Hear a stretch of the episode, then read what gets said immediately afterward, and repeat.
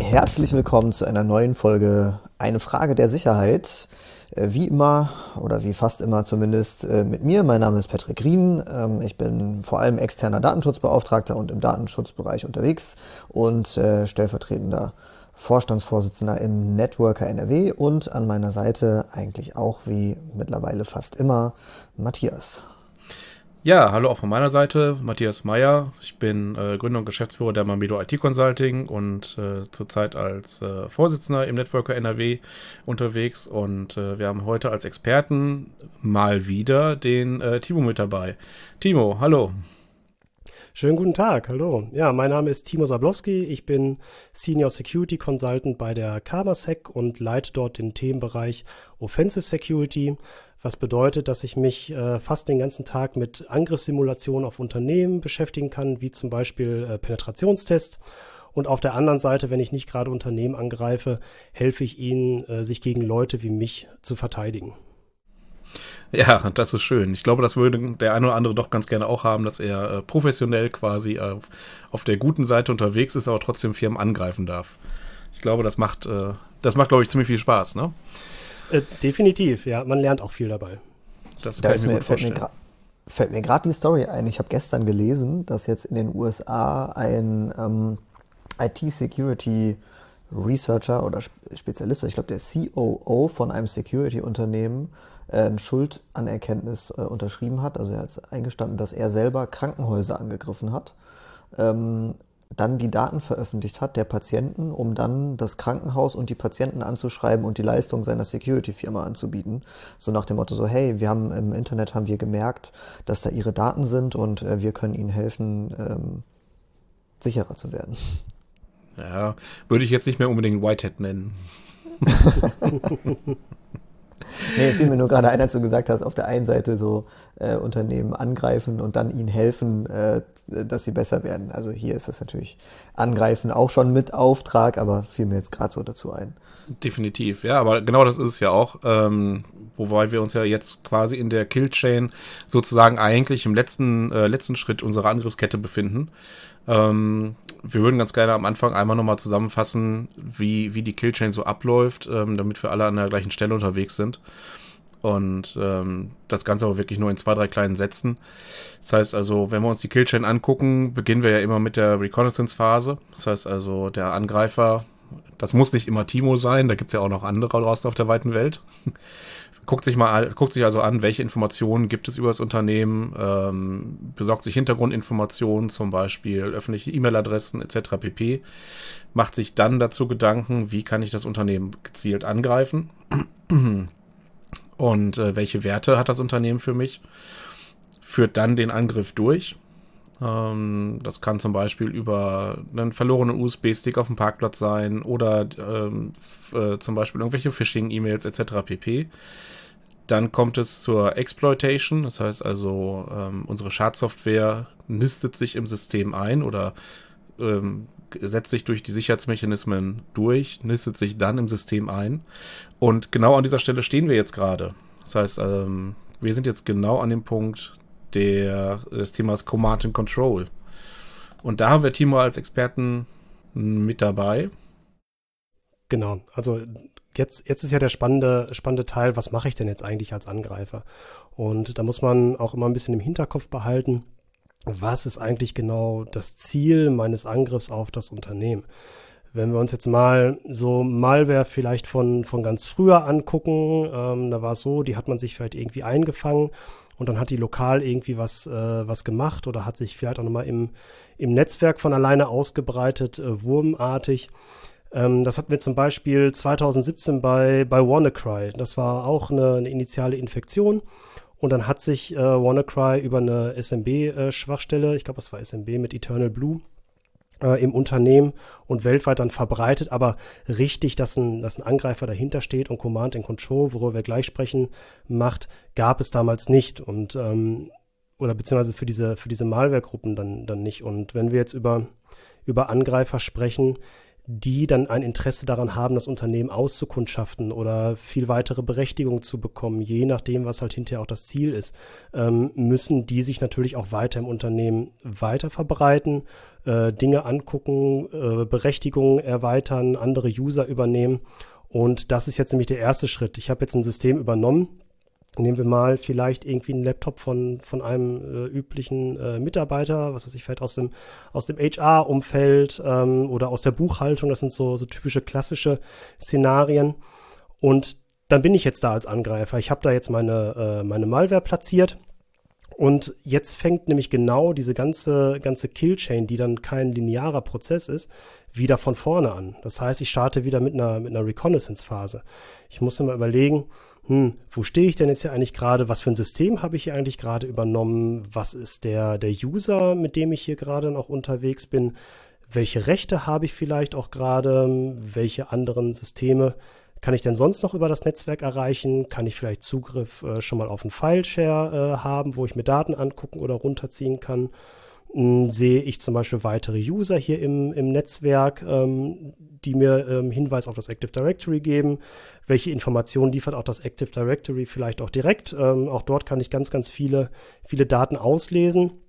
Und all diese Informationen, die wir dann in dieser Reconnaissance-Phase äh, sammeln, helfen uns dann natürlich auch wieder weiter, ähm, die anderen Phasen der, der Kill-Chain dann allerdings halt intern im Unternehmen zu durchlaufen.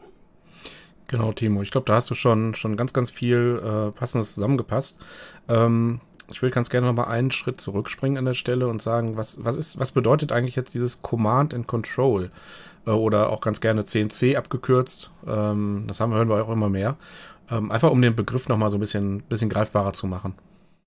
Ja, genau, richtig. Das geht, das geht mit dieser neuen Reconnaissance-Phase auch eigentlich einher, denn das passiert nicht immer unbedingt ähm, automatisiert und losgelöst, sondern wie der Name Command and Control auch schon sagt, durch die Kontrolle eines Angreifers. Das heißt, der Angreifer hat halt Zugriff, wie auch immer, und da können wir gleich nochmal im Detail drüber sprechen, auf die Systeme im, im Netzwerk und kann darüber Kommandos halt ausführen und äh, die Systeme Dinge tun lassen, die in seinem Interesse sind. Ja, genau. Ne? Also manche nennen das Ganze dann nachher auch Brückenkopf geschlagen, in das Unternehmen rein zum Beispiel. Oder äh, den, den ersten Rechner gekapert oder äh, Patient Null, hört man auch schon mal ganz gerne an der Stelle. Ähm, es ist also tatsächlich so, sobald der erste Rechner im Netzwerk dann tatsächlich übernommen wurde oder in dem Unternehmen übernommen wurde, wie Timo schon gesagt hat, geht es dann los, dass der Angreifer sich halt nochmal Gedanken macht, was kann ich mit dem, was ich bis jetzt gewonnen habe, schon anfangen? Reicht mir das oder kann ich vielleicht noch mehr in meinem Umfeld gewinnen? Und ähm, das ist das, was wir halt häufig sehen, dass Angreifer sich dann halt teilweise baumartig durch das Netzwerk weiter durcharbeiten und äh, immer mehr Systeme nach und nach versuchen, gezielt anzugreifen, gezielt zu übernehmen und darüber dann nachher von diesem einzelnen Rechner aus die Gesamtkontrolle über das Unternehmen zu gewinnen. Ganz, ich meine, wenn genau. wir das ja, wir können, wir können das ja auch mal anhand äh, so, so einem konkreten Beispiel, wenn man jetzt ja so sieht, ähm, auch so äh, statistisch betrachtet ist ja momentan immer noch das Thema Ransomware so ein, so ein Ding schlechthin. Ähm, da wird ja auch mit, also früher hat man einfach den ersten Rechner, den man in die Hände bekommen hat, einfach verschlüsselt und äh, sollte sich weiter verbreiten auf den nächsten Rechner, Rechner und im besten, da, besten Fall da auch verschlüsseln. Und äh, jetzt ist es ja nicht mehr so. Ne? Also jetzt ist es ja schon genauso, wie ihr das beschreibt. Es wird erstmal geguckt, wo habe ich was, vielleicht auch, wo habe ich ein Backup, oder? So, Timo, was, was ist so deine Erfahrung da? Ganz, ganz genau. Das sind nämlich eben diese, diese Fragen und die lassen sich halt ja auch schlecht automatisieren, weil halt jedes Unternehmen unterschiedlich ist, unterschiedlich aufgebaut, unterschiedliche Prozesse hat, unterschiedliche Technologie. Und genau das, was du gerade sagst, ich gucke einfach mal hier, wo bin ich gerade, sehe ich vielleicht auch schon mal äh, Backup-Prozesse, die ich stören kann, sehe ich vielleicht auch ähm, Antivirus- oder Ideallösungen, die ich ähm, vielleicht um, umgehen muss. Ähm, und dann arbeite ich mich nach und nach dahin, um mal mein Ziel zu erreichen. Und ähm, das Ziel kann halt sehr, sehr unterschiedlich sein. Von ich bin vielleicht Industriespion und möchte irgendwelche äh, Pläne haben und tue alles dazu, um an diese Pläne äh, zu kommen.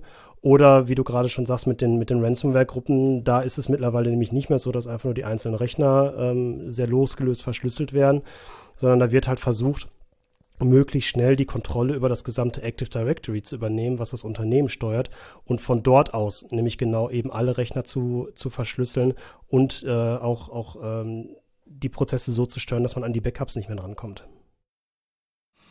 Genau, also mit dem Ziel im Endeffekt die Kontrolle über die, die kritischen Assets im Unternehmen zu bekommen und äh, darüber halt dann zum Beispiel beim Thema Actions und on Objectives äh, zu sagen, ich möchte das Unternehmen um Geld erpressen oder ich möchte halt die für mich wichtigen Informationen aus dem Unternehmen exfiltrieren ähm, und darüber vielleicht dann meinen mein Gewinn abgreifen. Weil eins muss halt klar sein, Angreifer, die halt an dem Punkt jetzt angekommen sind, haben in erster Linie schon fast gewonnen.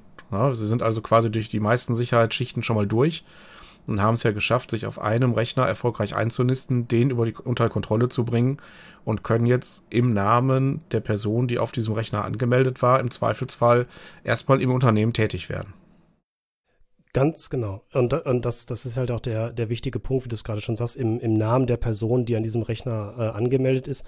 Das muss sich einfach vielleicht auch mal jeder ähm, in Erinnerung rufen, wenn ich jetzt meinen mein Arbeitstag äh, starte und mich an meinem System anmelde im Unternehmen, welche Berechtigung habe ich denn einfach wirklich? Und wir sehen es auch zum Beispiel immer wieder, dass es ähm, Personengruppen auch in, äh, in Unternehmen gibt, die der Meinung sind, dass sie zum Beispiel äh, sehr vollumfängliche Rechte haben wollen, wie Administratorberechtigung oder, oder was auch immer. Äh, und das spielt natürlich dann in dem Moment dem Angreifer komplett in die, in die Hände weil der Angreifer nämlich eben genau mit diesen Berechtigungen des Users dort äh, unterwegs ist und sich mit denselben Rechten im Netzwerk unter, äh, bewegen kann wie der User selber. Das heißt auch auf alle Daten zugreifen, auch genau vielleicht auch die Daten schreiben oder lesen oder irgendwie anderweitig verändern, wie der User selbst auch. Ja, genau. Und ähm, an der Stelle fällt mir immer wieder der, der weise Spruch ein, Sicherheit ist einfach unbequem, weil ähm, solange ich halt äh, immer direkten Zugriff auf alles habe, auch vielleicht die Sachen, die ich für meine tägliche Arbeit, wie Timo schon sagt, halt nicht brauche, ähm, mache ich es dem Angreifer halt genauso leicht wie mir selber halt auch. Und äh, oftmals ist dann vielleicht doch die Abfrage nach dem Administrator-Passwort vielleicht ein Hindernis, stört ein wenig im Tagesablauf, das mag sein, aber würde zum Beispiel hier an der Stelle vielleicht den Angreifer davon abhalten, das nächste System direkt einfach so zu kapern. Genau, richtig. Und vor allen Dingen ähm, muss man ja auch bedenken, ähm, also im Hinterkopf ähm, vieler Leute heißt es ja immer, wir haben ja doch eine, eine Antiviruslösung im Einsatz oder ein IDA. Damit sind wir soweit sicher, aber wir sind jetzt an dem Punkt im Unternehmen, wo eben genau diese Lösung versagt haben. Das heißt, wir haben die Möglichkeit, Zugriff auf ein internes System zu erlangen und können jetzt halt auch weitere Kommandos ausführen. Und äh, an dem Punkt hat dann meist schon eben diese Sicherheitslösung versagt und wir müssen uns andere Dinge überlegen. Genau, jetzt hast du ja gerade schon gesagt, im Endeffekt äh, weitere Kommandos ausführen. Ähm, vielleicht müssen wir unsere Zuhörer nochmal abholen, wie moderne Malware eigentlich so aufgebaut ist, beziehungsweise ähm, wie denn nach der Installation eigentlich das Ganze so weitergeht. Timo, vielleicht kannst du uns da nochmal so ein bisschen Einblick geben in das Thema. Ja, ich würde sagen, wir, wir, sprechen zunächst mal über, über die Kommunikation mit dem, mit dem Angreifer. Ich glaube, wenn wir das einmal geklärt haben, ist der, ähm, ist der Teil danach auch ein bisschen einfacher. Ähm, man muss sich das jetzt so vorstellen, wie, wie kommt der Angreifer eigentlich denn jetzt wirklich auf das System? Der Angreifer hat es meistens nicht so, dass er von außen auf das System direkt zugreift, weil die meisten Systeme eigentlich durch eine Firewall geschützt sind und sich im inneren Teil des Unternehmens befinden. Ähm, was macht der Angreifer, um dann trotzdem da ranzukommen? Der dreht das Prinzip eigentlich um. Das heißt, der Angreifer baut einen Server auf, einen Command-and-Control-Server und weist die infizierten Systeme dazu an, sich zu ihm zu verbinden. Denn äh, aus dem Internet her oder ins Internet äh, und aus dem Unternehmensnetzwerk heraus dürfen in der Regel sowieso alle Clients äh, in den meisten Infrastrukturen kommunizieren. Das heißt, ich habe auch sehr häufig einen ungefilterten Zugang äh, zum Internet und kann mir dann äh, entsprechend als, als Agent, so heißt das dann ähm, auf einem infizierten System, mich mit dem Command-and-Control-Server verbinden und einfach mal fragen, hast du gerade eine Aufgabe für mich? Was soll ich, was soll ich tun? Und ähm, das kann alles Mögliche sein. Zum Beispiel ähm, einfach Nachladen von weiteren Funktionen. Nehmen wir jetzt einfach mal an, wir haben jetzt nur, ähm, ich sag mal, diesen sogenannten Command-and-Control-Channel etabliert, wo ähm, Befehle hin und her getauscht werden.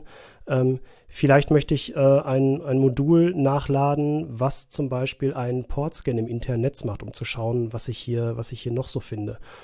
Oder vielleicht ähm, hat, der, hat der Angreifer so, dass er sagt, ich verkaufe jetzt hier meinen Command-Control-Server an den nächst, äh, nächst bestbietenden ähm, und verkaufe dann entsprechend äh, den Zugang zu diesen, zu diesen Unternehmensressourcen an andere, die dann dort äh, weitere Malware nachladen wollen. Das ist sehr, sehr, sehr, sehr unterschiedlich oder wir gehen halt dann wirklich so weit, dass, ähm, dass wir sehr ausgefeilte Angriffe haben, wo dann auch äh, Menschen am anderen Ende sitzen und nach und nach dann wirklich auch Befehle äh, absetzen äh, im Namen des Users, die üblicherweise auch vom Betriebssystem kommen äh, würden. Und das ist das, was wir dann, was wir dann auch meistens machen. Ähm, wir verhalten uns, wenn wir, wenn wir Zugriff auf so ein System haben, in der Regel wie ein normaler User. Das heißt, wir, wir gucken einfach mal, wann sind denn so die, wann sind denn so die Arbeitszeiten, ähm, wann ist vielleicht auch mal Mittagspause, ähm, damit schon alleine gar nicht auffällt, dass wer zu bestimmten Zeiten dieser User angemeldet ist und, äh, und Dinge tut. Und wir nutzen dann auch zumeist ähm, Kommandos, die aus dem Betriebssystem selber herauskommen und laden gar nicht großartig neue Schadsoftware nach um halt dann auch nicht mehr aufzufallen und vom, vom Antivirus vielleicht auch erwischt zu werden, sondern wir nutzen eben genau die betriebssystemeigenen Mittel oder die netzwerkeigenen Mittel, um uns dann weiter im Netzwerk umzugucken. Genau, das heißt also, bei so einer klassischen Infektion oder bei klassischer Schadsoftware kann man eigentlich davon ausgehen, dass sie momentan einfach mehrstufig aufgebaut ist. Das heißt, wie Timo schon berichtet hat, der erste, der erste Schritt ist eigentlich das Einnisten im System und das Aufbauen der Kommunikation zu einem äh, Command-and-Control-Server dann hat der Angreifer quasi erstmal nur eine Plattform geschaffen, wo er Kontrolle über das System erlangt hat und äh, wo im nächsten Schritt dann beliebige Kommandos oder beliebige Software nachgeladen werden kann, ausgeführt werden kann, um dann halt gezielt ähm, die nächsten Phasen der, der Killchain wieder durchzuführen. Das heißt also das Umgucken im Netzwerk, zum Beispiel indem halt gewisse Rechner nach Schwachstellen gescannt werden oder, oder, oder. Und ähm, wie Timo gerade schon angedeutet hat, ähm, es gibt da diesen lustigen Begriff Living on the Land. Timo. Ja, genau. Living, Living of the Land äh, oder LOLBus, Living of the Land Binaries and Scripts unter, unter Windows oder GTFO Bins, äh, Get the Fun Out of Here äh, unter Linux sind halt eben genau bekannte Programme der Betriebssysteme, die man auch dazu verwenden kann, Dinge zu tun, die vielleicht nicht unbedingt immer vom, äh, vom Programmschreiber gewollt sind äh, oder die einfach Nebenfunktionen haben, um Dinge zu tun, die dann vielleicht einfach nicht auffallen.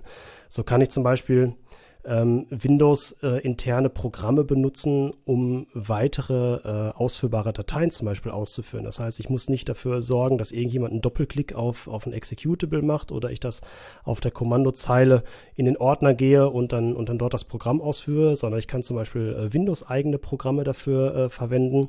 Ich kann auch Windows-eigene Programme dafür verwenden, um Dinge nachzuladen, also aus dem Internet heraus. Da muss keiner einen Browser für öffnen. Und das sind all diese Prozesse, die per se eigentlich erstmal von den AV-Lösungen als, ähm, als sicher eingestuft werden, weil sie eben äh, Software signiert sind, weil sie zum Betriebssystemhersteller äh, passen ähm, und die ich dann für mich eben nutzen kann, äh, im, in meinem Interesse Dinge nachzuladen, neue, äh, neue Programme auszuführen oder mich auch einfach äh, von System zu System zu hangeln.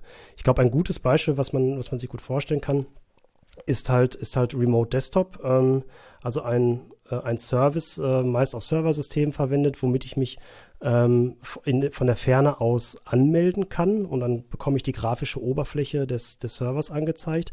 Das ist ein typisches Windows-Tool und äh, wenn ich als Angreifer genau eben dieses benutze, um mich halt von, von Server zu Server zu hangeln im Unternehmensnetzwerk, fällt das vielleicht nicht unbedingt auf, weil eben genau dieses Stück Software ähm, als, äh, als nicht maliziös erkannt wird. Genau, das heißt also, es muss nicht immer sein, dass ähm, große Installationen nachgeladen werden, sondern oftmals gehen die Angreifer einfach wirklich hin und automatisieren zum Beispiel Administrationstools wie Remote Desktop oder ähnliches, um halt nachher die gleiche Wirkung zu erzeugen. Und ähm, Timo, was? Darf ich da mal direkt Ja. Oder Patrick, erzähl. Darf ich, darf ich da mal, ja, ich muss da mal, also ihr, ihr wisst ja, und es ist, ich glaube, regelmäßige Zuhörer wissen das auch, ähm, die Windows-Welt ist ja für mich manchmal abenteuerlich.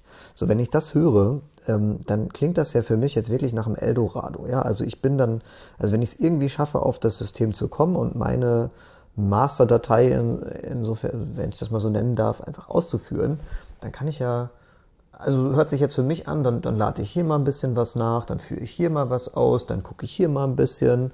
Und äh, was sind denn so, sind das also ich frage mich halt, braucht man diese Funktion legitimerweise und vor allem kann man die auch abschalten? Ich weiß, das driftet jetzt ein bisschen vom Thema ab beim Command and Control, aber ähm, kann man das auch irgendwie abschalten? Äh, ja, also äh, natürlich nicht, nicht alles, denn, denn viele der Funktionen sind natürlich äh, fürs Betriebssystem notwendig und werden, werden auch verwendet. Aber wenn man sich mit dem ganzen Thema Systemhärtung beschäftigt. Das ist nämlich genau das, was du sagst. Einfach mal die Dinge abzuschalten, die nicht äh, benötigt werden, äh, Programme zu deinstallieren, die, die nicht benötigt werden. Oder auch sowas wie Netzwerksegmentierung einzuziehen, dass ich vielleicht aus dem Standard-User-Netz, nehmen wir jetzt wirklich mal aus dem, aus dem HR-Umfeld, vielleicht auch nicht jeden Server erreichen kann. Also das wird einfach äh, netzwerktechnisch eine, eine Grenze ziehen. All das sind Dinge, die man machen kann.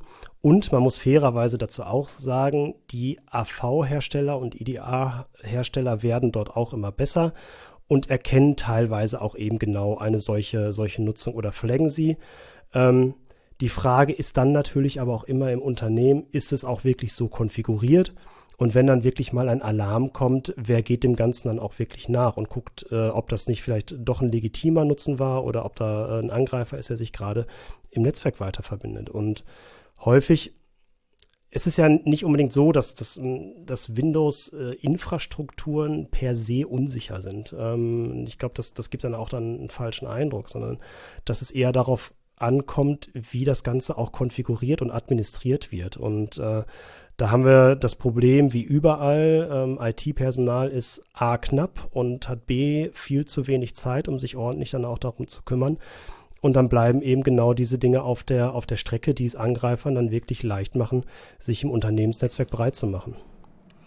Genau, und was man nicht vergessen darf, das ist halt kein, wie Timo schon sagt, reines Windows-Problem, sondern im Endeffekt ähm, bietet jedes Betriebssystem halt ein, ein Werkzeugkasten für Administratoren, um ähm, idealerweise gewisse Aufgaben zu automatisieren, um ähm, gewisse Sachen per Kommandozeile zum Beispiel durchzuführen. Und äh, da ist sowohl macOS als auch Linux auch ganz weit mit vorne, weil sowohl Mac als auch Linux kommen halt genau aus dieser Welt, dass man viele Sachen miteinander relativ einfach in eine Kommandozeile reinschreiben kann. Und sehr viele kleine Tools miteinander kombiniert können halt auch großen Schaden dann an der Stelle ausrichten, wenn man sie äh, gewusst wie einsetzt. Genau, richtig. Und, und dann haben wir immer noch das, das Problem, oder beziehungsweise die Eigenschaft ähm, von vernetzten Systemen, wie eben ein, ein Active Directory, wo ich als Standard-User auch alles Mögliche auch erstmal auslesen kann aus diesem Verzeichnisdienst. Also zum Beispiel, welche, welche User gibt es denn, denn noch hier und ähm, wie ist der Login-Name und in welchen Gruppen befinden die sich ähm, vielleicht und was gibt es hier noch für, für Systeme und Server im, im Unternehmen so dass ich mir ein relativ gutes Bild auch als einfach, also mit den Berechtigungen eines einfachen Users aufbauen kann, um das weiter für meine, Entschuldigung, um das weiter für meine Angriffe auch nutzen zu können.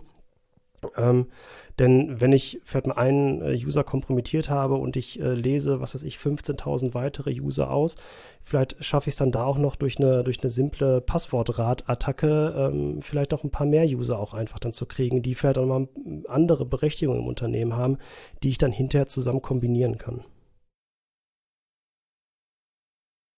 Okay, macht, macht, äh, also ist ein guter Weg, macht auch dann total Sinn. Also danke für die Erläuterung. Ähm, dann können wir auch wieder zurück zum, zum eigentlichen Thema. äh, wenn es jetzt also, ne, ihr hattet gerade so ein paar, äh, bevor ich ähm, den Exkurs gestartet habe, ein paar Fachbegriffe genannt, wie wir überhaupt dazu gekommen sind, dass eben auf dem System dann bestimmte Prozesse ausgeführt werden können und diese eben auch ausgeführt werden, um dann, da würde ich jetzt wieder zurück übergeben an dich, Timo, um dann eben ja eigentlich ich muss ja noch irgendwie an das System auch rankommen. Es bringt jetzt ja nichts, wenn ich irgendwie ein Skript ähm, auf einem, also ich platziere irgendwie, weiß ich nicht, ich portiere das mal in so einer ganz ursprünglich alten, schlechten Welt. Ich hänge irgendwie Schadsoftware an eine PDF-Bewerbung an und die wird jetzt ausgeführt und lädt irgendwas nach und macht jetzt irgendwas. Dann habe ich ja erstmal von außen gar keinen Zugriff auf das System. Genau. Und da, glaube ich, sind wir so ungefähr stehen geblieben. Ne? Genau, und das ist dann, wo dann, wo dann Command and Control ins Spiel kommt. Das heißt, der, der Rechner, den du jetzt infiziert hast, meldet sich beim Command and Control Server. Und da gibt es sehr viele unterschiedliche ähm, Wege, wie man das machen kann. Also ich sag mal, die allereinfachste Variante und äh, die ich zumindest meistens auch in den, in den kurzen äh, Pentests äh, nutze, um zu demonstrieren, dass gewisse Dinge funktioniert haben, ist, ich mache einfach zu meinem Command-Control-Server eine, eine TCP-Netzwerkverbindung auf und leite den Netzwerktraffic immer auf die Kommandozeile um. Das heißt, ich habe eine sehr lange äh, TCP-Session laufen und auf meinem Server tippe ich dann Befehle ein, die werden direkt von dem infizierten System empfangen, ausgeführt und der Output wird wieder zu mir ähm, zurückgeschickt. Also sozusagen, als ob ich direkt auf der, auf der Kommandozeile sitze. Das ist die, das ist die allereinfachste Variante, wie man, wie man Command and Control ähm, beschreiben kann. Und da ist natürlich halt auch das Problem, wenn mir jetzt mal die TCP-Sitzung äh, Sitzung abbricht, muss ich das natürlich alles wieder neu starten und äh, das, das, das kann mitunter auch ein bisschen schwieriger werden. Und da kommt dann, kommen dann diverse Command-and-Control-Frameworks wirklich ins, äh, ins Spiel, die es ähm, sowohl Open Source als auch kommerziell gibt oder Dinge, die man sich selber schreibt. Und man kann per se mit all den Diensten, mit denen ich als normaler User auch im Netz kommuniziere, sei es zum Beispiel übers, übers HTTP-Protokoll, wenn ich Webseiten äh, mir angucke. Das kann ich ja auch dazu verwenden, um äh, Kontakt zu meinem Command-and-Control-Server aufzunehmen, denn ins Internet, also im Sinne von Webseiten ansurfen, dürfen in der Regel sowieso immer alle Systeme, selbst wenn es irgendwie durch einen Proxy geht, also Port 80 und 443 nach außen, ist eigentlich immer auf. Und dann habe ich zum Beispiel meinen Command-and-Control-Server, der eben genau auf diesen, auf diesen Netzwerkports lauscht. Und dann mache ich von meinem äh, infizierten Client aus einfach eine, äh, eine Webverbindung auf und ähm, schicke damit Daten hin und her im Sinne von, von Kommandos oder auch der Output dann des jeweiligen Kommandos oder ich kann dann darüber Dateien herunter und hochladen. Das wäre zum Beispiel, wäre zum Beispiel eine Sache, also dass man sich als Angreifer in dem Traffic, der ohnehin schon im Unternehmen ist, dann auch einfach versteckt und mal guckt, was, was gibt es denn hier noch so äh, gegebenenfalls an, vielleicht auch äh, ähm, äh, Backup-Command-and-Control-Varianten. FTP ist zum Beispiel auch was, was immer wieder gerne genommen wird, um vielleicht auch Dateien mit Dienstleistern auch, äh, auch zu tauschen. Oder äh, SSH ist auch gerne nach draußen hin auf, um äh, Server zu konfigurieren, die irgendwo, irgendwo aus, äh, außen stehen. Und wir haben ähm, sehr, sehr viele spannende Command-and-Control-Möglichkeiten im Laufe der, äh, der letzten Jahre ja auch insgesamt gesehen. Ich glaube, dass, dass ähm, das Klassische, was man auch ansonsten noch kennt, ist das ganze Thema DNS. Das heißt, wenn ich ein, äh, ich kann ja von jedem Rechner aus einen DNS-Request äh, machen, der gegebenenfalls äh, aus, ins Internet hinausgeht. Und wenn ich als Angreifer eine Domain registriere, kann ich zum Beispiel im, im Text-Record von irgendeinem Host kann ich einen, einen Befehl äh, verstecken, der ausgeführt äh, werden soll. Äh, und wenn der, wenn der an, das angegriffene System dann eine Rückmeldung geben soll, ähm, encodet es den, den Output des Befehls und macht daraus ganz, ganz viele DNS-Anfragen. Nehmen wir jetzt mal, ich habe meine Angreifer-Domain angreifer.com äh, und ich habe einen Befehl ausgeführt, wie zum Beispiel einfach nur ein, ein WhoAmI ähm, was einfach nur sagt, welcher User ist gerade angemeldet. Und dann macht der, ähm, macht der Agent auf dem System einfach nur ein, eine DNS-Anfrage an äh, dann zum Beispiel timo.angreifer.com, dann weiß der Angreifer, aha, hier, das ist das, äh, ist der Output von dem letzten Kommando, Timo, das ist der Hostname, der dann da übertragen wurde. Und so lassen sich dann relativ einfach ähm, auch Command-and-Control-Infrastrukturen per DNS aufsetzen. Genau, das ist natürlich jetzt schon ein ähm, sehr, sehr ja, gut versteckter Kanal, sagen wir es mal vorsichtig so. Ähm, da kommen wir schon Richtung dieser sogenannten Cover-Channels. Ähm, warum kommt ein Angreifer auf die Idee, die Kommunikation denn überhaupt zu verstecken? Ich meine, wie du schon sagst, vom Prinzip her könnte doch einfach auch eine ganz normale Verbindung nach Hause zu, äh, zum, zum Server aufbauen und äh, einfach so kommunizieren. Wo, wo ist denn der Vorteil, Timo? Ja, der Vorteil für den Angreifer ist natürlich die ähm, erschwerte Erkennung. Also ähm, so jedes Unternehmen hat, äh, hat irgendwie eine Enterprise Firewall im, im Einsatz von, von welchem Hersteller auch immer. Und die meisten der, der Produkte, wenn man sie ordentlich lizenziert, ähm, erkennen halt auch typische, ähm, typische Command and Control ähm, Kommunikation. Das heißt, wenn dann da zum Beispiel auch unverschlüsselt äh, irgendwie der Datenstrom durchgeht und ähm, da sind so, so, so typische äh, Anzeichen dafür, dass da ein, äh, ein bestimmtes ein bestimmtes Muster dann auch verfolgt wird, dann äh, meldet sich dann da auch die Firewall, macht gegebenenfalls auch die, äh, die Verbindung zu und alarmiert dann äh, zumindest. Und das ist ja das, was wir als Angreifer nicht wollen.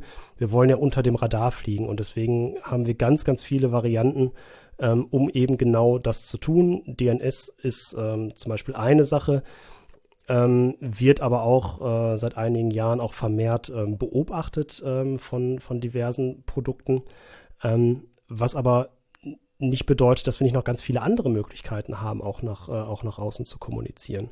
Ähm, zum Beispiel, ähm, ganz früher war es üblich, über, über IRC zu kommunizieren, also ein, ein, äh, ein Chat-Programm, um es mal, um es mal so zu, zu formulieren, wo dann darüber einfach ähm, Kommandos abgesetzt und empfangen wurden und ganze Botnetze mitgesteuert wurden. Ähm, das ist zwar eine bekannte Kommunikationsart, aber ich kann ja den Traffic ja auch verschlüsseln und ich kann ja auch den Inhalt verschlüsseln. Also nur weil, äh, weil das Protokoll gerade bekannt ist und auch inspiziert werden kann, heißt ja nicht unbedingt, dass der Text, der da drin ist, ähm, das dann entsprechend auch ist. Und ähm, das sind äh, Dinge, die wir als Angreifer gerne machen, also den, äh, den Traffic zu verschlüsseln oder irgendwie anderweitig zu verschleiern, damit eben genau diese Produkte dort nicht Alarm schlagen.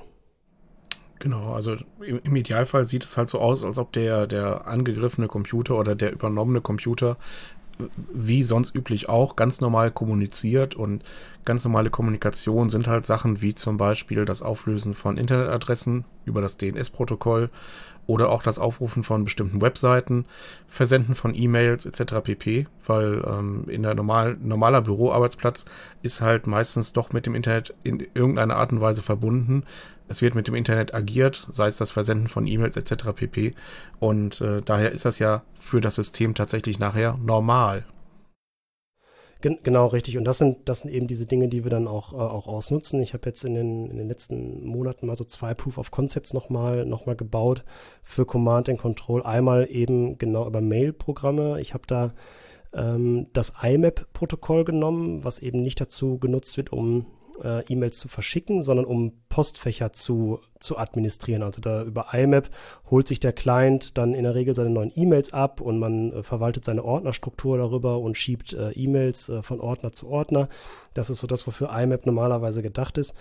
Und ich habe das jetzt dafür genommen und habe äh, so eine Art toten Briefkasten eigentlich dann da gebaut. Das heißt, ich habe mir dann da unterschiedliche Ordner genommen und habe als angreifendes System dann in diese Ordner immer irgendwie was reingeschoben, was was aussieht wie, wie E-Mails ähm, die dann äh, ähm, Befehle enthalten haben. Mein, äh, mein Agent hat sich diese dann abgeholt aus der Inbox und hat Dinge dann ausgeführt, die dort äh, beschrieben waren, hat den Output dann wieder als E-Mail in die Inbox gelegt. Ähm, der Vorteil, den wir da zum Beispiel auch einfach haben, ist, das geht zum Beispiel komplett am E-Mail-Gateway vorbei, weil eben nämlich genau keine E-Mail verschickt wird, sondern eigentlich das Ganze nur über die Verwaltung der, der Inbox ähm, dann abspielt.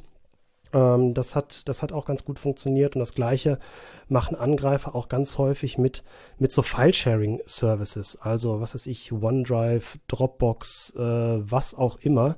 Ähm, Dienste, die im Unternehmen sehr häufig genutzt werden ähm, und die ja auch eine sehr gute Reputation haben, also zumindest der, äh, der Dienst ja selbst. Aber genau das können halt auch eben entsprechend Angreifer nutzen, um Kommandos ähm, an ihre Agenten zu übermitteln und auch den Output wieder einzusammeln.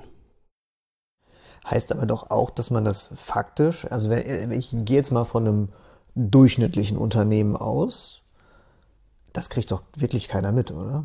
Also das ist doch jetzt, selbst wenn ich jetzt mal so zwischendurch in die Netzwerkprotokolle reingucke oder irgendwie ein, wirklich jetzt ein Intrusion Detection System habe, was irgendwie Anomalien versucht aufzudecken oder bestimmte weiß ich nicht, Blacklisten hat oder bestimmte Ports einfach mit überwacht oder sogar sperrt. Das kriege ich doch als normales Unternehmen zu dem Zeitpunkt niemals mit, oder? Oder was ist da so deine Einschätzung? Genau, ist auch, ist auch meine Einschätzung. Ähm, also wenn man sich wirklich darum Gedanken macht, dann können wir nachher im Anschluss nochmal drüber sprechen, was so, was so Verteidigungsoptionen dann hier auch sind und Erkennungsoptionen. Ähm, bis man so weit ist, dass man sich darum Gedanken macht und diese Dinge angeht, ähm, muss man natürlich auch einen gewissen Reifegrad im Unternehmen haben, was das ganze Thema Security angeht. Da sind ganz, in der Regel ganz, ganz viele andere Baustellen, die man, die man zuerst einmal angehen sollte, bevor man sich explizit darum kümmert. Das heißt aber nicht, ähm, dass man nicht vielleicht schon mal ein paar Dinge tun kann. Und zwar, ähm, ich hatte ja gerade schon auch die, die Produkte äh, angesprochen, die sowieso im Unternehmen unterwegs sind. Ähm, also Firewall-Produkte, Web-Proxys, was auch immer, bieten zumindest ein, einen gewissen Schutz äh, je nach Lizenzierung und Hersteller gegen äh, Command-and-Control-Infrastruktur und können so ein paar Dinge zumindest schon mal erkennen. Und wenn man es ohnehin lizenziert hat, hilft es äh, oder ist es auch ähm, sehr ratsam, das Ganze auch entsprechend anzuschalten und sich alarmieren zu lassen. Aber über konkrete Verteidigungsmechanismen können wir gleich nochmal im Detail sprechen. Genau. Ich meine, wir haben in der Vergangenheit ja immer wieder gehört, diese ominösen sechs bis neun Monate, die ein Angreifer halt im Unternehmen ist und sich umguckt, bis es dann vielleicht mal auffällt. Und im Endeffekt sind wir ja genau gerade an dem Punkt, warum es so lange dauert. Ne? Weil halt, wenn eine Infektion ausnahmsweise halt nicht von den klassischen Schutzmechanismen gefangen wurde und wir tatsächlich die Infektion auf dem Rechner haben und diese Command- und Kontrollkommunikation gut versteckt ist, dann ähm, brauchen im Endeffekt äh, Schutzsoftwarelösungen natürlich eine gewisse Zeit. Eine Anomalieerkennung muss auch mal erstmal verstehen, dass dieser Rechner sich jetzt plötzlich anders verhält. Ähm, vielleicht muss der Benutzer auch feststellen, dass sein Rechner sich anders verhält. Das, da geht, äh, gehen Tage oder Wochen ins Land und ähm, in der Zeit ist der Angreifer auf dem System tätig und kann halt über diesen etablierten Command-and-Control-Kanal äh, sowohl Kommandos ausführen als auch Daten exfiltrieren. Und ähm, das ist halt die große Gefahr an der Stelle. Ne? Ja, genau. Und das sind, das sind auch so ein, so ein weiteres Ding, wo man auch immer nochmal gucken kann auf, auf Netzwerkebene ähm, ändert sich vielleicht auch einfach mein Traffic. Also nicht nur, nicht nur unbedingt ähm, mit vielleicht welche Systeme äh, sprechen da jetzt auch gerade nochmal miteinander oder erkennen wir eben genau solche Command-Control-Infrastruktur, sondern ist es auf einmal so, dass hier Gigabyte und Terabyteweise Daten auf einmal aus dem Unternehmen irgendwohin rausge äh, rausgehen. Ähm, das sind ja auch nochmal Indikatoren. Und ähm, man, muss, man muss sagen, dass die, dass die meisten Unternehmen eigentlich nur einen, einen Perimeterschutz haben. Das heißt, einmal nur außen, außen rum wird, wird mit, mit Firewalls und, und, und anderen Sicherheitsprodukten geschützt. Äh, intern gibt es dann vielleicht nochmal ein Antivirus oder eine IDA-Lösung und dann auch nicht immer auf allen Systemen auch wirklich äh, ausgerollt. Klassisches Beispiel ist ja immer, ja, wir haben hier noch unsere Linux-Server, aber Linux ist ja per se sicher, da passiert ja nichts. ähm, ja, das, sind halt, sind halt genauso Aussagen, die ich auch schon, auch schon gehört habe. Und dabei, und dabei war es das dann halt auch. Und wenn wir wirklich Command and Control ähm, entdecken wollen, ähm, müssen wir zwangsläufig aufs Netzwerk gucken. Also, wie ich ja vorhin schon mal sagte, in dem Moment, wo ich den, den Channel etabliert habe, haben alle anderen Lösungen ja schon bereits versagt. Und das heißt, da muss ich wirklich aufs Netzwerk gucken. Und das Schöne am Netzwerk ist, äh, im, im Netzwerksegment sind halt alle gleich. Da ist es egal, ob es ein IoT-Gerät ist, ob es eine Linux-Büchse ist, irgendein Windows-Server oder vielleicht auch ein MacBook, was irgendwo rumsteht. Ich kann diesen Traffic analysieren. Und ähm, das ist auch das, was man dann machen sollte, wenn man sich wirklich ähm, mit diesem Thema auseinandersetzt. Und da haben wir auch nochmal ein großes Problem, jetzt gerade in, in, in Zeiten von, von Homeoffice, wo viele Mitarbeitende auch ähm, komplett verstreut sind, äh, nicht, im, nicht im Büro sind, vielleicht auch nicht unbedingt ein VPN benutzen. Ähm, wir haben auf einmal kein zentrales Routing mehr. Das heißt, äh, nicht jedes Gerät ähm, geht am, am, am Core-Router im Unternehmen raus ins Internet, sondern dann ist der äh, Vertriebler vielleicht mal hier unterwegs oder irgendwie anderer Mitarbeiter sitzt im Homeoffice und jeder geht durch seine eigene Internetleitung raus und nicht ähm, und nicht geroutet äh, durchs, durchs, äh, durchs zentrale Gateway. Und dann macht es das auch sehr, sehr schwer, solche Angriffe zu erkennen. Tja, da haben wir ein Problem, würde ich sagen, ne? Ich gehe nach da Hause. Haben, ja. Ich, ich höre einfach auf. Ich, ich schalte das Internet ab. Oder wie hat gestern, habe ich nämlich auch irgendwie die Woche noch gelesen, ein sicheres System gibt es nur ohne Internet das würde ich auch gar nicht so, so unterschreiben, denn es gibt nämlich auch Command-and-Control-System äh, oder Command-and-Control-Varianten, äh, das Ganze auch komplett ohne Internet zu machen. Und zwar zum ja, Beispiel per USB-Stick. Also ähm, genau, da, genau. Ich wollte gerade hat, sagen, ne? also ich wollte jetzt nicht hier auf staatliche Hacker gehen und das äh, iranische Atomprogramm nehmen, aber ähm, ein häufiges Einfallstor für Schadsoftware ist ja tatsächlich, also sind ja immer noch äh, Hardware. Äh, Sachen, wie zum Beispiel ein USB-Stick oder ein Datenaustausch. Und ganz ehrlich, das ist halt, was bringt dir ein System ohne Internet, wenn du zum Beispiel in einer Personalabteilung arbeitest und äh, darauf angewiesen bist, irgendwie mit Steuerberater und so zu kommunizieren. Ich meine, du kannst es natürlich so machen wie der Verfassungsschutz, irgendwie zwei Computer zu haben. Einen nur, wo die sensiblen Daten drauf sind und den, und den anderen zum Austausch, aber naja. Also ich, ja. bin, ich bin da bei dir. Also äh, kein Internet bedeutet nicht automatisch Sicherheit. Zumal gerade nicht in einem Hochrisikobereich. Also wenn ich wirklich irgendwie ein Hidden Champion bin und mich wirklich jemand äh, ausspionieren will, dann da, da reden wir auch im physischen Sicherheitsbereich nochmal über ganz andere Themen, aber ja. Genau, aber, aber da sind, sind die meisten ja auch einfach gar nicht. Also ähm, klar gibt es, gibt es sehr, sehr viele komplexe Angriffe auf eben genau solche, solche Infrastrukturen, die dann auch manchmal sehr, sehr abenteuerlich sind und macht es für mich dann auch immer spannend äh, zu lesen und zu sehen.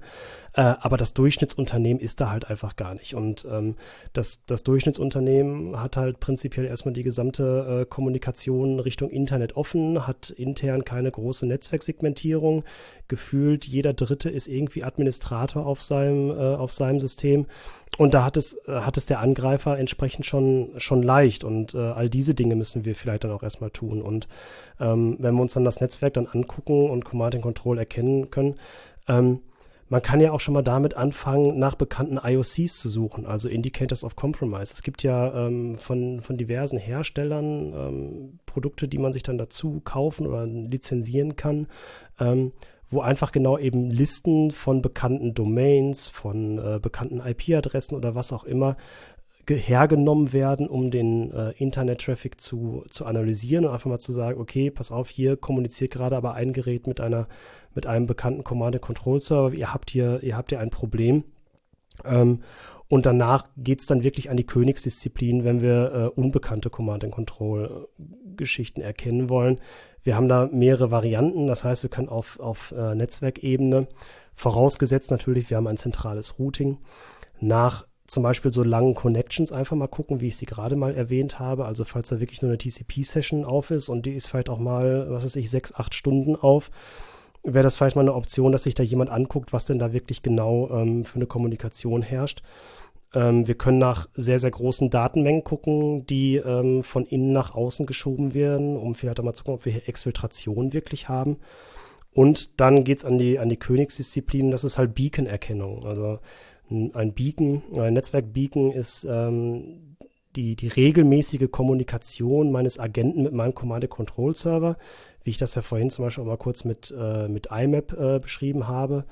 Und da ist dann mal die Frage, was bedeutet regelmäßig? Also ähm, wenn ich ähm, Angreifer habe, denen es um, um, um so Quick-Wins geht, um wirklich äh, eine schnelle Kompromittierung von Systemen, da habe ich vielleicht eine, äh, eine Connection, die vielleicht alle, alle fünf Sekunden oder jede Minute äh, nach einem neuen Befehl fragt oder Dinge rausschickt. Das kann ich halt, das kann ich halt erkennen oder halt über einen längeren Zeitraum vielleicht alle, äh, alle 60 Minuten, alle 120 Minuten mal nach neuen Dingen fragt. Wenn ich mir den Traffic über, über mehrere Tage angucke oder mal zumindest über 24 Stunden, kann ich darin dann halt auch Muster erkennen und auch dann, wenn sich so ein, so ein bisschen die Zeiten verschieben, also viele, ähm, viele Frameworks oder auch viele ähm, äh, Command-Control-Agents, die, die ich baue, haben einen sogenannten Jitter eingebaut. Das heißt, das ist dann so ein Zufallswert, äh, der dann zu diesem regelmäßigen Intervall einfach aufaddiert oder subtrahiert wird, sodass man nicht mal ganz genau dieses, dieses Zeitraster trifft. Ähm, aber man kann zum Beispiel auch danach gucken, habe ich immer ähm, dieselbe Größe an Paketen, die hin und her geht. Zum Beispiel, wenn mein Agent, was weiß ich, alle fünf Sekunden, zehn Sekunden oder, oder was auch immer äh, nachfragt, gibt es was Neues und es gibt dann da vielleicht nicht neu, nichts Neues. Und ich sehe immer den gleichen Request, gibt es was Neues. Der wird immer ein paar Bytes nur groß sein. Und wenn das immer gleich ist, wäre das eine Option, einfach mal zu sagen, okay, ich muss mir dieses System angucken. Ich muss mal schauen, habe ich hier einen Business Case, warum System A mit System B im Internet kommuniziert und muss dem Ganzen dann auch auf den Grund gehen. Aber da sind wir dann eben genau bei dem bei dem Problem, was das Personal halt auch einfach wirklich angeht. Das muss ich einfach da haben und vorhalten können und die Leute müssen trainiert sein, solche Dinge auch tun zu können. Ich wollte es gerade sagen, wir sind doch jetzt schon im Endeffekt auf einer Ebene unterwegs, wo man ähm, von klassischen IT-Sicherheitsexperten eigentlich schon redet, die ähm, gezielt solche Sachen suchen, ähm, solche Muster verstehen, sich mit der Thematik auseinandersetzen. Das kann man ja von normalen, in Anführungsstrichen normalen ähm, Systemadministrator überhaupt gar nicht mehr verlangen. Das heißt, äh, mein Gefühl, was ich jetzt gerade habe, ist, wenn wir in dieser Phase 6 Command and Control angekommen sind, dann habe ich als normales Unternehmen ja tatsächlich echt schon ein Problem, ne? Genau, dann, dann habe ich wirklich, dann habe ich wirklich ein Problem. Ähm, das heißt, ich muss auch in allen Phasen davor natürlich zu, zusehen, dass ich, dass ich die Tür zumache. Ich muss solche Dinge wie Lateral Movement er, erkennen können. Ähm, da gibt es mehrere Varianten. Also ich hatte vorhin ja schon so ein paar äh, Dinge auch aufgezählt, aber man kann auch dieses ganze Thema Cyber Deception noch mit reinnehmen, indem man äh, zum Beispiel so ein paar Brotkrumen auch für Angreifer im Unternehmensnetzwerk verteilt, die dann Alarme schlagen, wenn die einmal angefasst werden. Ähm, man muss sich damit auseinandersetzen, wie Angreifer sich im Unternehmen bewegen und wie sie initial auch, auch, auch zugreifen, um dann dort entsprechend äh, Schutzmaßnahmen etablieren zu können. Und das gleiche gilt dann auch hinter für, für Command and Control. Es gibt ähm, für die, ähm, für die Command and Control Erkennung, die ich vorhin ähm, erwähnt habe, es gibt kommerzielle Anbieter, es gibt auch Open Source Lösungen, mit denen man das machen kann. Also das heißt nicht, dass man da unbedingt äh, viel Geld im Sinne von, von Software draufwerfen muss. Aber man muss das Ganze einmal äh, konfigurieren und muss es halt auch regelmäßig sichten oder halt auch über seinen SIEM benachrichtigen lassen und dann auch in die Analyse gehen. Und wenn die Analyse wirklich nur bedeutet, pass mal auf, ich habe jetzt hier gesehen, gestern hat, hat dein Computer ähm, äh, alle zehn Sekunden Request, was weiß ich, zu, äh, zu Gmail gemacht. Ähm, warst du das vielleicht? Also benutzt du hier gerade, äh, was weiß ich, private E-Mails oder was auch immer? Ist ja alles halb so wild. Oder haben wir hier vielleicht ein, äh, ein Stück Software, was genau eben diese Kommunikation aufgebaut hat, die wir eben nicht im Unternehmen haben wollen? Und da kommt man nicht drum herum, einfach dann auch viel hin und her zu laufen und zu sprechen und Business Cases äh, herauszuarbeiten. Aber jetzt muss ich nochmal so gerade jetzt hier wirklich den, den doofen Kleinunternehmer spielen und sagen, aber wie soll ich das denn machen? Also meine Fritzbox gibt das, glaube ich, nicht her. Ähm, und selbst, ähm, ich meine, Matthias hat es ja gerade schon so grob ähm, impliziert, selbst der normale IT-Administrator, selbst wenn er das Wissen hätte, hätte, hätte wahrscheinlich in der Praxis die Zeit nicht. Ähm, gibt es, weiß ich nicht, Open-Source-Tools oder Möglichkeiten, um auf einem untersten Level dafür was wirklich konkret zu implementieren? Weil das, was du jetzt gesagt hast mit ähm, ich meine, es ist ja schön, dass du auch immer direkt schon den Weg drumherum äh, gegeben hast, wenn du sagst so, ja, man kann das ja erkennen und regelmäßig, wenn da was kommt, aber ich habe da bei mir ja schon so einen Zufallswert mit drin, so und ähm, aber wie jetzt ganz, ganz, also die Theorie habe ich verstanden, so konkret, wie würde das in der Praxis aussehen? Jetzt mal auch äh, Hand aufs Herz, ist es für ein Unternehmen überhaupt ohne externe Unterstützung möglich, solche Maßnahmen durchzusetzen, die du gerade in der Theorie beschrieben hast, solche Analysen durchzuführen ähm, oder vielleicht auch Maßnahmen gegen solche Kommunikation zu ergreifen? Äh, die, die typische Beraterantwort wäre jetzt natürlich, kommt drauf an, aber ähm, ich würde sagen, ja, das ist, äh, das ist schon machbar. Man kann zum Beispiel damit anfangen, dass man bestimmte Services, die dafür bekannt sind, auch Daten zu exfiltrieren, einfach sperrt. Zum Beispiel ähm, äh, nutzen sehr viele äh, Ransomware-Gangs Dienste von Mega zum Beispiel, also so ein, so ein File-Sharing-Dienst, der ein bisschen obskur ist. Auch sowas kann man einfach sperren oder merken, wenn dann eine Verbindung hin aufgebaut wird, müssen wir hier einfach aktiv werden, weil das einfach gar kein Business Case ist.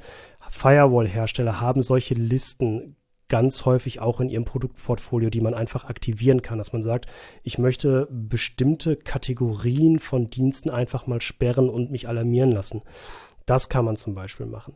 Ähm, wenn wir dann jetzt wirklich in die Command-and-Control-Erkennung gehen, ähm, also was wir, was wir auf jeden Fall brauchen, ist, ist ein zentrales Routing ähm, und ein Mirror-Port. Das heißt, den ganzen Netzwerk-Traffic, der irgendwie nach draußen geht, den schreibe ich mir woanders nochmal zusätzlich hin und lass den dann dort durch Software analysieren. Und da gibt es halt eben Open Source Software. Man kann das mit, mit Zeek machen, also Z-E-E-K.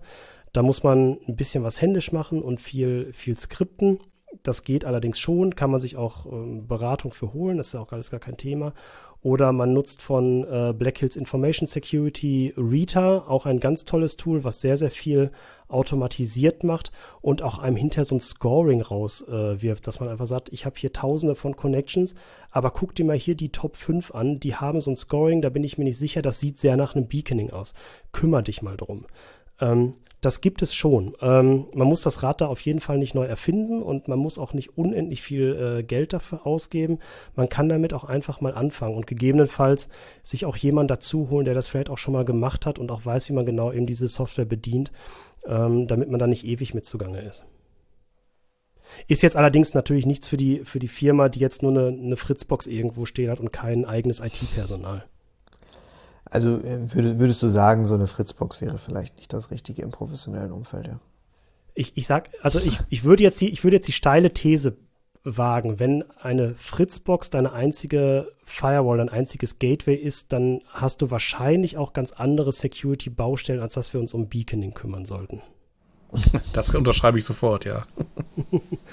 Also deswegen ist ja auch das, was ich vorhin meinte, man muss immer gucken, wo steht man eigentlich. Und es gibt so viele Dinge, die man im Bereich der Security tun kann. Da gibt es auch so viele Frameworks, sei es auf organisatorischer Ebene, aber auch wirklich auf technischer Ebene, was man alles implementieren kann und sollte, bevor man sich mit eben genau so einem Spezialthema dann auch wirklich auseinandersetzt. Und ich glaube, das ist genau das, was Timo auch sagt. Ähm, eins der größten Probleme ist eigentlich die Vielfalt der möglichen Schutzmaßnahmen, die man ergreifen kann, wo man aber im Endeffekt das Zusammenspiel daraus bewerten muss und auch gucken muss, ist das die richtige Schutzmaßnahme konkret für mein Unternehmen? Bringt mich das weiter? Und die Grundlage dafür ist meiner Meinung nach immer erstmal eine Reifegradbestimmung. Wo stehe ich mit meinem Unternehmen eigentlich in Bezug auf IT-Sicherheit? Und wie Timo schon sagte, wenn die Fritzbox halt die einzige Schutzmaßnahme ist, ohne da jetzt auf dem Hersteller rumzureiten, aber ich sag mal, wenn der, der Home-Router die einzige Schutzmaßnahme ist, ähm, dann habe ich tatsächlich erstmal ein Problem als Unternehmen. Genau, und auch nicht nur eine, eine Reifegradbestimmung, sondern sich auch mal überlegen, wovor möchte ich mich genau schützen. Also ähm, der, der größte Wunsch ist natürlich immer, ich möchte mich gegen alles und jeden schützen. Das ist nicht so einfach möglich und wir haben jetzt auch viel, über viele Dinge gesprochen, um halt auch Schutzmaßnahmen zu umgehen. Ähm, ich habe das mit, mit einem meiner Kunden mal gemacht, die gesagt haben, wir haben Angst vor Ransomware. Das ist gerade unser, unser größtes größtes Problem, unsere größte Gefahr. Lass uns mal drüber sprechen. Also was wir gemacht haben, ist, wir haben uns dann angeguckt, welche Ransomware-Gruppen sind denn gerade dort zu dem Zeitpunkt damals aktiv, ähm, welche verursacht vielleicht auch gerade den größten Schaden weltweit, haben dann daraus ein Konzept gebaut, wie man genau eben die Mechanismen, die diese äh, Gruppen verwenden, wie man sich dann dagegen schützen kann. Und wir haben aber auch hinterher eine Simulation gemacht. Also wir haben gesagt, okay, wir suchen uns jetzt mal eine dieser, dieser Ransomwares raus. Wir haben uns damals Lockbit genommen und haben jede dieser Lockbit-Phasen, die diese Software durchläuft, ähm, haben uns Analysen für durchgelesen und haben die dann einfach nachprogrammiert. So. Und haben dann in dem, in dem Unternehmen, von denen haben wir einen Laptop zugeschickt bekommen und die hatten nämlich eben genau das. Die hatten äh, ein sehr, sehr teures und einen namhaften EDA-Hersteller an Bord. Die hatten ein 24x7 SOC, was dort äh, aktiv war. Und hatten auch einen sehr bekannten Web-Traffic-Proxy, der sich äh, damit rühmt, äh, sehr große Security-Features zu haben. Und haben das dann einfach mal eben genau damit getestet. Und auch da war es, war es möglich, ähm, auch Daten über bekannte Dienste in großen Mengen zu exfiltrieren und auch andere Dinge durchzuführen, die diese Lösungen eben, äh, eben nicht entdeckt haben. Äh, und, das, und das trotz viel Geld und Personaleinsatz. Und ähm, das ist aber auch genau das, was wir hinter haben wollten und äh, wo wir auch hinter gesagt haben, okay, jetzt haben wir hier das Ganze mal getestet. Wir haben ein Konzept geschrieben, was man jetzt auch genau alles machen kann, an welchen Stellen ihr Prozesse anpassen müsst, in welchen Stellen ihr eure, äh, eure Lösungen anpassen müsst, wo eventuell auch andere Maßnahmen greifen müssen, wie zum Beispiel auch Cyber Deception und ähnliches oder auch mehr, mehr Logging an gewissen Stellen. Und das hilft dem, dem Unternehmen dann auch weiter, seine Maßnahmen zu schärfen. Ja, im Endeffekt ähm, unterstreicht das für mich immer weiter die, die Aussage, die halt auch in der IT-Sicherheitsbranche ja total üblich ist. Es, ist. es gibt halt keine hundertprozentige Sicherheit und man muss halt davon ausgehen, dass man tatsächlich schon kompromittiert ist. Ja, da kommen so, so Themen wie Zero Trust etc. pp. ins Spiel. Und ähm, irgendwie habe ich auch ein bisschen das Gefühl, die Folge heute hat das vielleicht nochmal so ein bisschen unterstrichen, dass ähm, wenn es tatsächlich zu einer Infektion gekommen ist und wir sie tatsächlich nicht verhindern konnten, ähm, wir tatsächlich dann davon ausgehen müssen, dass es auch wirklich lange dauert, bis wir sie finden. Egal, wie gut unsere Technik war, weil sie ja vorher wirklich einmal versagt hat, muss man ja sagen. Genau, also wir haben halt nur ein spezielles Instrument, um halt auch Dinge, Dinge zu messen und uns anzugucken. Und das wissen die Angreifer ja auch. Und ähm, auch die bauen sich ihre Wege dann, dann drumherum. Das heißt, oberstes Ziel sollte es wirklich sein, dass es gar nicht so weit kommt. Denn wenn sich der Angreifer wirklich im Unternehmen schon befindet ähm, und, ähm, und in der Lage ist, ähm, von außen darauf zuzugreifen über ein Command and Control, Channel wird es dann meistens sehr, sehr schwierig und dann müssen wir dort an der Erkennung ansetzen. Und ähm, das können wir auf mehrere Arten und Weisen machen. Also einmal intern natürlich, um, um genau dort zu erkennen, wenn sich ein Angreifer im Netzwerk bewegt. Aber auch, wenn man einen etwas höheren Reifegrad hat, dann eben auf Netzwerkebene zu gucken, dass man sich sowas ganz speziell anguckt. Und du hast dann einen ganz wichtigen Punkt gesagt. Wir müssen eigentlich immer davon ausgehen, dass wir kompromittiert sind und dass wir genau eben diese Kompromittierung nachweisen können. Ähm, denn diesen einfachen Perimeterschutz, wie es den, wie es den früher gab, also es gibt die Welt da draußen und, und das, was hier drin passiert, das funktioniert halt einfach nicht mehr. Das haben wir über die letzten Jahrzehnte gesehen. Und ähm, genau da müssen wir ansetzen, eben einfach das Mindset zu ändern und an möglichst vielen Stellschrauben zu drehen, ähm, aber auch nicht einfach blind, sondern wirklich auch nach einem, nach einem Konzept, dass man sich Gedanken macht, gegen was wollen wir uns jetzt hier wirklich als erstes schützen, was wollen wir jetzt auch als erstes erkennen. Ich sag mal so, wenn wir damit anfangen bei einem, bei einem Unternehmen, was jetzt vielleicht einen sehr niedrigen Reifegrad hat und wir fangen einfach mal damit an, Standard-Malware zu erkennen oder Malware, die schon ein bisschen länger bekannt ist, dann haben wir damit schon mal, äh, schon mal gewonnen und dann können wir nach und nach ähm, genau eben diese Security-Maßnahmen erhöhen, wo sie äh, benötigt werden und, äh, und wo wir dann auch weitere Techniken erkennen können. Ja, das, Doch, das äh, lässt ja schon das, das, ja. das lässt mich zumindest äh, schon mal wieder ein bisschen besser schlafen, wollte ich auch gerade sagen. Weil ich habe das Gefühl, wir haben jetzt irgendwie sehr viel, ähm, sehr viel schwarz gemalt. Ähm, ich würde ganz gerne versuchen, ja. unseren Hörern doch etwas, etwas Positives mitzugeben und zu sagen, so, wie, wie kann ich denn jetzt konkret was dagegen tun? Was wären denn so die ersten Schritte, ähm, dass es vielleicht doch nicht so schlimm ist? Ja, also die ersten, ersten Schritte ist so oder so ähm, Systemhärtung, also damit wir auch gar nicht erst damit hinkommen, dass sich der Angreifer im Netzwerk ähm, großartig, großartig bewegt oder vielleicht auch gar nicht erst seine eigene Software ähm, aus, äh, ausführen kann. Dann ähm, Berechtigungsmanagement. Also wirklich nicht jeder User muss Administrator sein. Macht euch Gedanken darum, äh, wer braucht wirklich ähm, welche, welche Berechtigung. Wir haben das Thema Netzwerksegmentierung. Das heißt, wir, ähm, wir unterteilen unser Unternehmensnetzwerk in ganz, ganz viele Bereiche und ähm, oder haben dann auch die, ähm, die Kommunikation eingeschränkt zwischen den einzelnen äh, Bereichen nach einem Konzept und lassen nicht einfach den gesamten Netzwerktraffic im, im Unternehmen freie, freie Hand. Wir können äh, oder wir sollten ein, äh, ein zentrales Routing einrichten. Das heißt, eine, eine Instanz am besten, wo der gesamte Unternehmenstraffic äh, Traffic drüber läuft und dort können wir zum Beispiel nach, äh, nach bekannten IOCs suchen, also nach bekannten Mustern von Command and Control ähm, äh, System oder auch von, äh, von bekannten IP-Adressen und, äh, und Domänen, die, ähm, die, die schon äh, aufgefallen sind.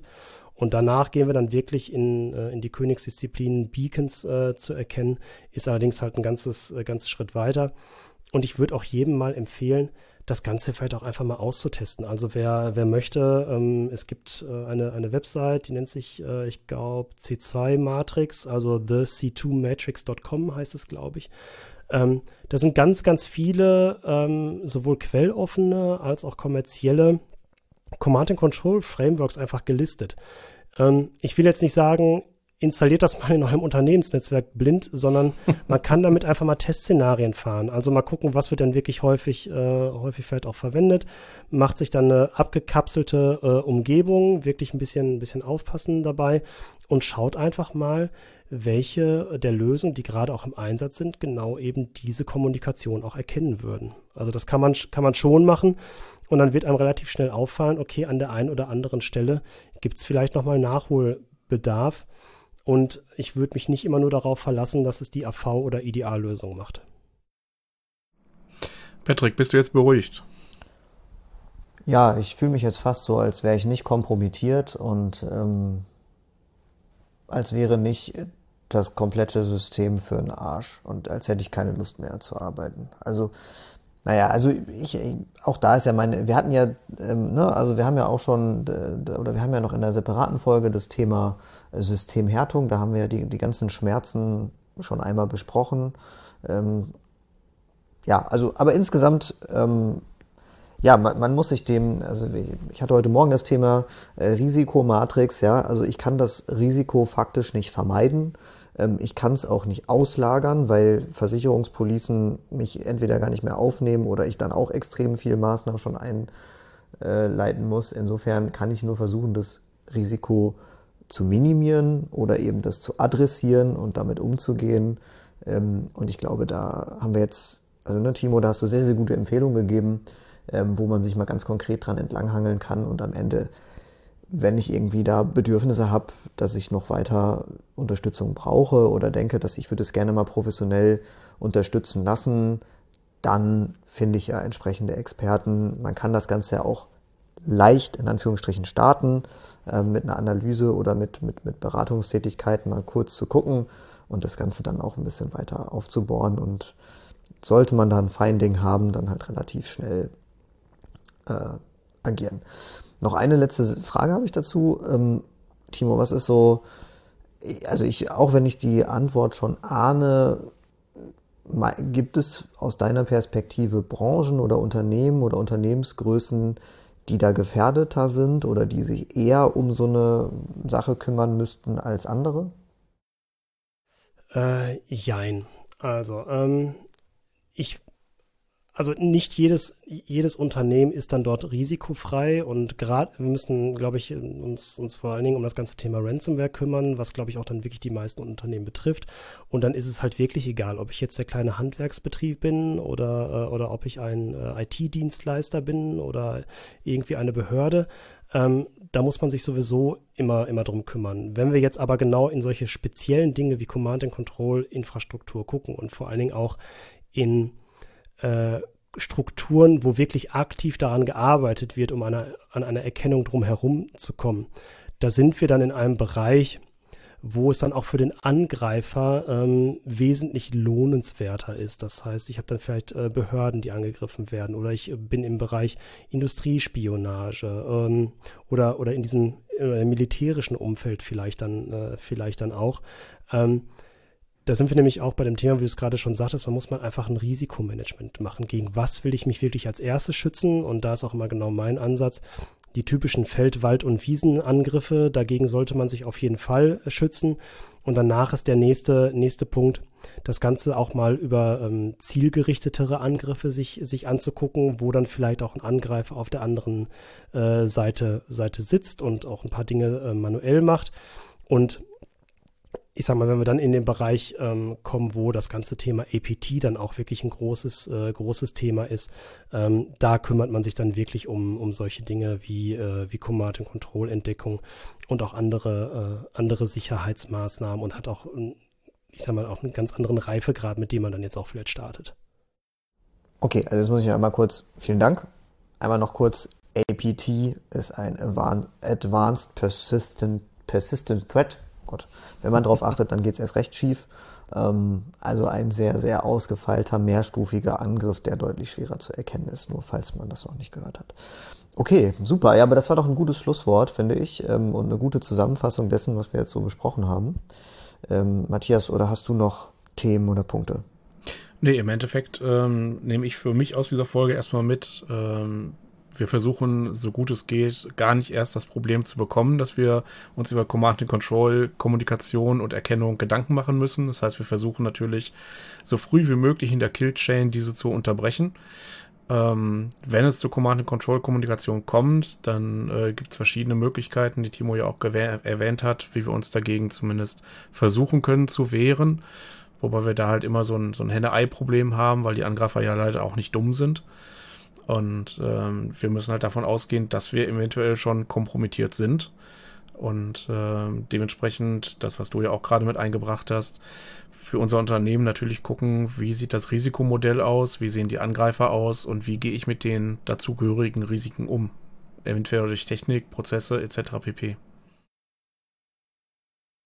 Ja, das äh, finde ich auch nochmal eine gute Zusammenfassung. Das äh, passt auch so ziemlich zu dem, was ich so denke. In, insofern würde ich mich ähm, bei Timo herzlich bedanken. Vielen Dank für deinen Input. Ähm, man findet dich ja auch in äh, entsprechenden Netzwerken und natürlich auch äh, die Karmasec und ähm, äh, auch über uns äh, kommt der Kontakt ja sicherlich auch zustande, wenn es da Fragen gibt. Ähm, ja, insofern würde ich das für heute schließen und äh, ich würde sagen, mindestens eine Frage der Sicherheit haben wir dann heute beantwortet und bearbeitet und äh, dann freue ich mich auf die nächste Folge und äh, ich würde mich auch freuen, wenn Sie, wenn Sie jetzt zuhören, auch wieder einschalten. Vielen Dank und bis zum nächsten Mal. Tschüss, ihr beiden. Danke, Matthias. Danke, Timo. Und bis bald. Ja, danke auch von meiner Seite und bis bald. Danke, dass ich dabei sein durfte.